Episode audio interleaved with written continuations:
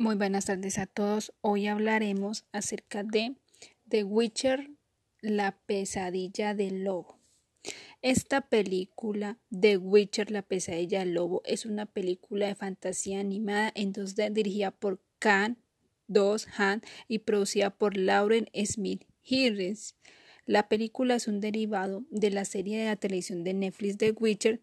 Se centra en la historia del origen del mentor y compañero brujo Gerald Vicemir. La película se estrenó el 23 de agosto del 2021. Con ustedes las voces Theo Jens como Vicemir, Lara Pulver como Tetra, Graham Matavis como Delgan y Mary McDonald como la señora Serpis. Tom Canton como Phila Phila Dambrel, Matt Jankin como Luca. Bueno, para mí esta película fue la animación en donde me parece increíble la historia de The Witcher.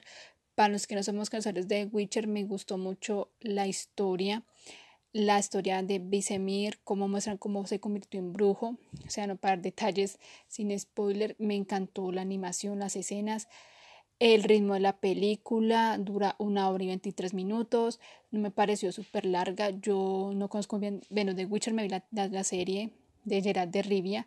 Es increíble cómo recrearon muchas escenas. De verdad, las escenas de acción están muy bien. Las voces, la animación, los personajes, todo está muy bien desarrollado en la película. Y para mi punto de vista, a mí la verdad me gustó mucho. Yo soy poco de ver anime, pero esa película me llama la atención. Espero que haya una segunda parte.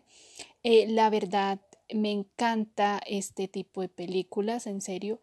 Y la vi, eh, bueno, me gustó mucho con la trama, eh, eh, pues lo que muestran realmente los brujos, de todo, me pareció increíble este mundo. Es como ver la continuación de Witcher.